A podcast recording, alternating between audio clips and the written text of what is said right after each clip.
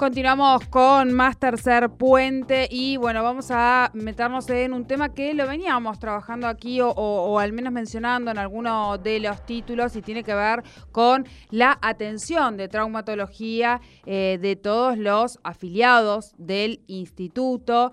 Eh, el instituto hubo una renuncia masiva de traumatólogos al Colegio Médico de Traumatólogos, se ha conformado una nueva asociación, ahora hay que ver si el instituto reconoce esta nueva asociación. Mientras tanto, lo que estaba ocurriendo, o por lo menos creo que aún sigue ocurriendo, vamos a preguntarle ahora a nuestro entrevistado, hay muchos afiliados que no tienen la atención. Vamos a conocer un poco más sobre este tema. Para eso nosotros estamos en comunicación con el doctor Darío Escobar. Él es parte de esta nueva asociación de traumatólogos de aquí de Neuquén. Buenas tardes, bienvenido a Tercer Puente. Jordi Aguiar y Soledad Brita Paja lo saludan. Hola, buenas tardes, mucho gusto, gracias por el espacio.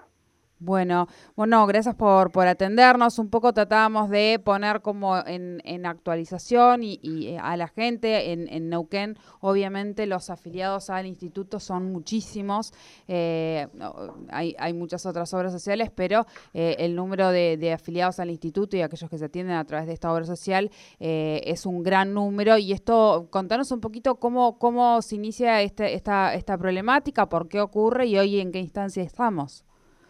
Bien, eh, esta situación se llega, es, el punto final eh, de cinco años de trunco intentos de participación en el Colegio Médico de Neuquén de un grupo de traumatólogos en lo referente a la forma de trabajo del Colegio Médico, en diseñar, conformar y en, digamos, participar en las, en las reglas de, de honorarios y y formas de trabajo. Uh -huh. Ante la negativa de esta situación y otras tantas que como son las, las dilaciones en los pagos de honorarios de los profesionales y la incertidumbre de lo que nos liquidaban en las diferentes eh, pagos que hacía el colegio médico, eh, es que los traumatólogos, el 95% de los traumatólogos de la ciudad de Neuquén, deciden finalmente salir de esta asociación civil que es el Colegio Médico de Neuquén. Uh -huh. Como el Colegio Médico de Neuquén es quien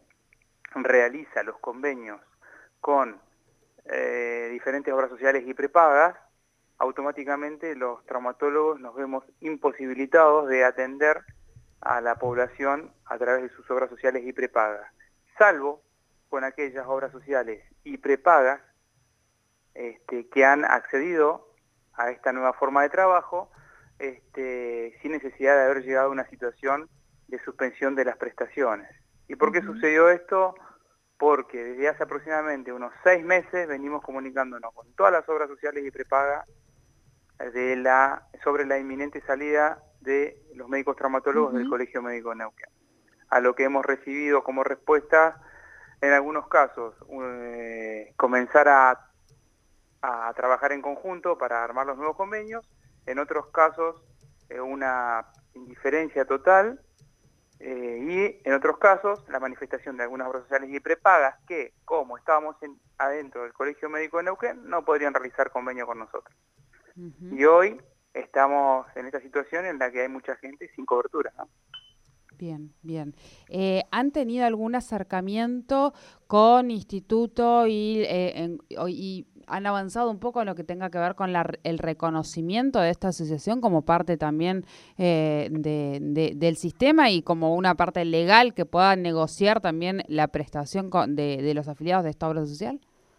Eh, como desde el punto de vista legal, uh -huh. la asociación civil de esta nueva de traumatólogos es de iguales características que la asociación civil del Colegio Médico Neuquén, dentro de como estructura legal eh, en condiciones de facturar, de realizar convenios y demás.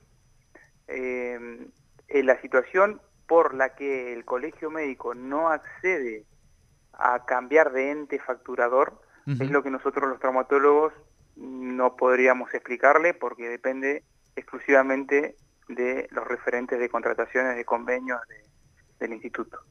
Uh -huh. Por lo tanto, estamos a la espera de este, una comunicación por parte de ellos para juntarnos, resolver esta situación y retomar las prestaciones con normalidad. Claro.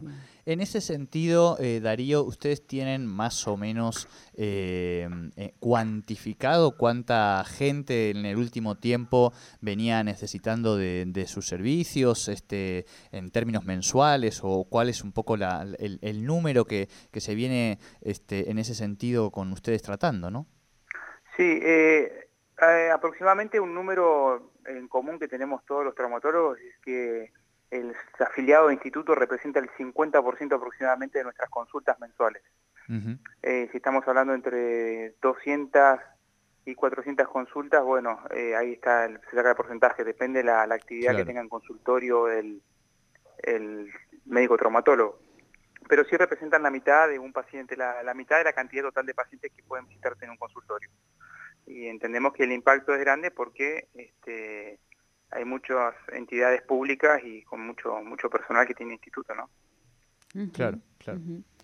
Bueno, eh, esperemos que se pueda llegar a, un arreglo y en ese sentido consultarte, o sea, la, em, me parece que, te hemos visto en algún medio o algo por eh, algún tema de una cirugía en el hospital público y demás. a esto voy, a, qué voy con esto, que eh, te desempeñas tanto en la salud pública como en la salud privada y en este sentido preguntarte si el grupo de trabajo en general son médicos de estas características. Sí, nosotros, eh, un alto porcentaje de los traumatólogos de, que estamos ahora agrupados en esta nueva asociación, formamos, formamos parte también del sistema público de salud.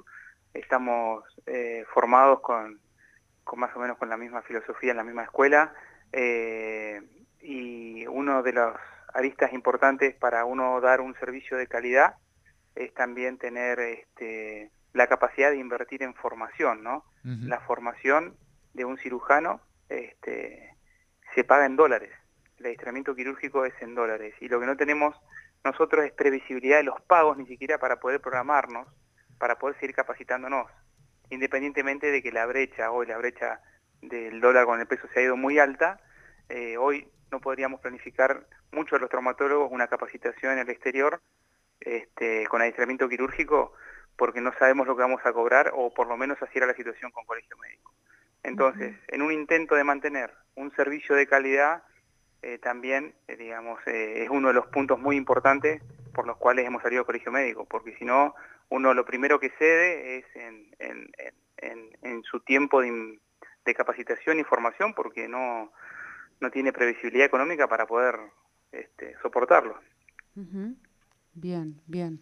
Bueno, esperemos que, avance y que haya un poco ¿no? de consideración a este tipo de situaciones que me parecen válidas eh, eh, en ambos en ambos sentidos y podrían coexistir también la asociación con junto al colegio mm. tranquilamente y poder realizar un convenio eh, con esta obra social.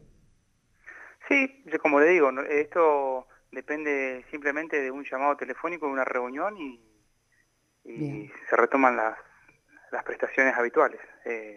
nada más que eso. Bien, bien. Bueno, muchísimas gracias por, por atendernos. No, gracias a ustedes. Que tengan una buena tarde.